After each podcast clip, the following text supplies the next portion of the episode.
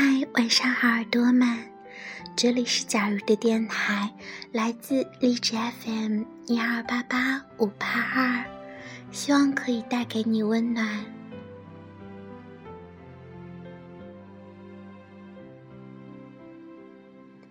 今天的这首音乐是否会带给你一些悸动呢？也许这些悸动来自遥远的未来，亦或来自遥远的从前。不管如何，假如都觉得这些悸动美好而珍惜。假如最近发现了一篇文章，里面有三个小故事，都是关于爱。假如真的好喜欢。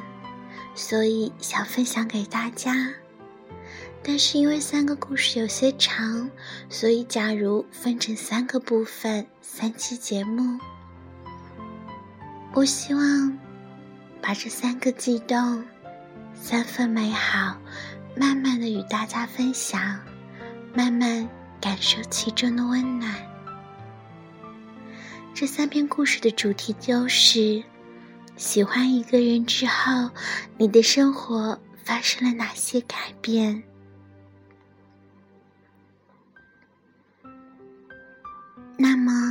今天我们分先先分享第一个故事，来自小安。我心甘情愿的失去自己，却在你的眼中找到自己。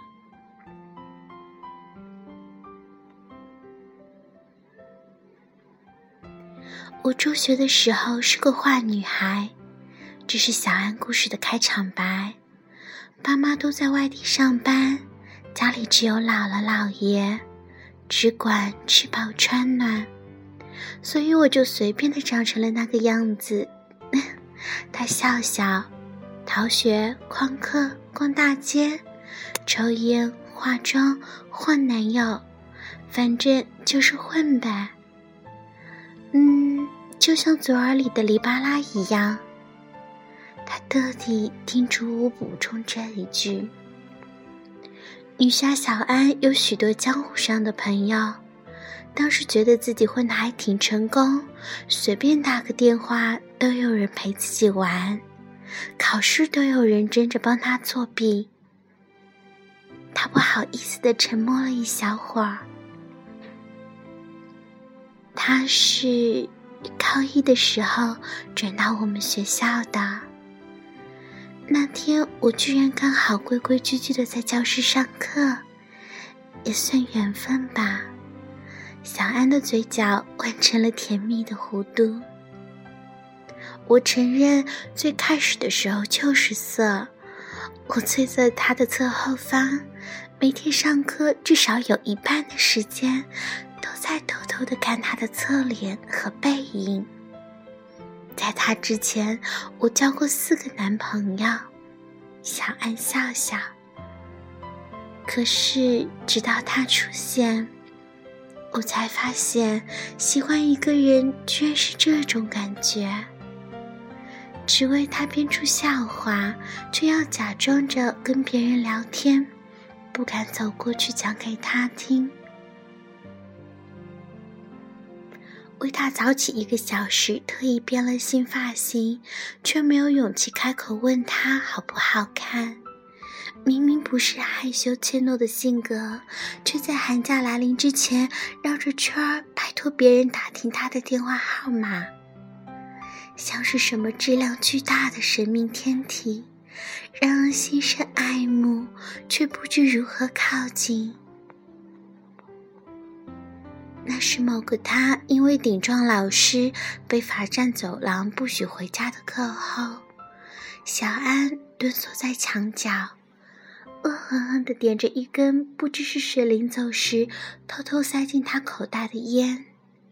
他低下头，报复似的狠狠地吸了两口，猛一抬头就看到他站到了面前。抱着厚厚的一沓刚刚领到的奖状证书，沉默的低下头看着他。那双眼睛里有一点点不解。一点点不屑，一点点悲悯，还有他自己狼狈不堪却要故作成熟的仓皇神情。你有没有听过那句歌词？你与我是两岸河，永隔一江水。小安苦笑一声，他就站在领奖台上，我站在走廊底下，就是那种感觉，岂止是一条河，简直是天堑。那概就是他改变的开端。比谁都更加认真的听每一堂课，每晚熬夜布置前几年落下的笔记，被所有一起玩闹过的朋友逐渐疏远，开始规规矩矩的穿起难看的校服，心甘情愿的让自己脱胎换骨，把它变成另一个零。其实他出现之前，我也已经想过很多次。开学一定要好好学习。等我爸妈过年回来，给他们蜡烛一打，他的奖状。小安说：“可是，真的太难坚持下去了。反正学的好不好，也没有人在意。别人一叫我出去玩，我就忍不住忘了自己还要下过决心要下学，要认真。”可是后来就不一样了，学到很困很累的时候，我唯一的目标就是，总有一天，我要跟他肩并肩，一起站在领奖台上，不要让他再低下头看我。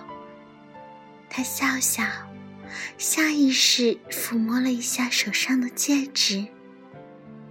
喜欢一个人的感觉，大概就是让自己有足够的力量拒绝诱惑，坚持一点点脱胎换骨，去变成更好的人吧。二零一六年是他们结婚的第三年。好了，第一个故事就到这里。那么，你的故事呢，亲爱的耳朵们？第一个故事有些像初恋，唯美而青涩。我相信每个人的故事里都有。那个能使你脱胎换骨的人出现了吗？希望你尽快遇见爱，同时遇见更好的自己。今天就到这里吧，亲爱的耳朵们，晚安，谢谢你们的聆听。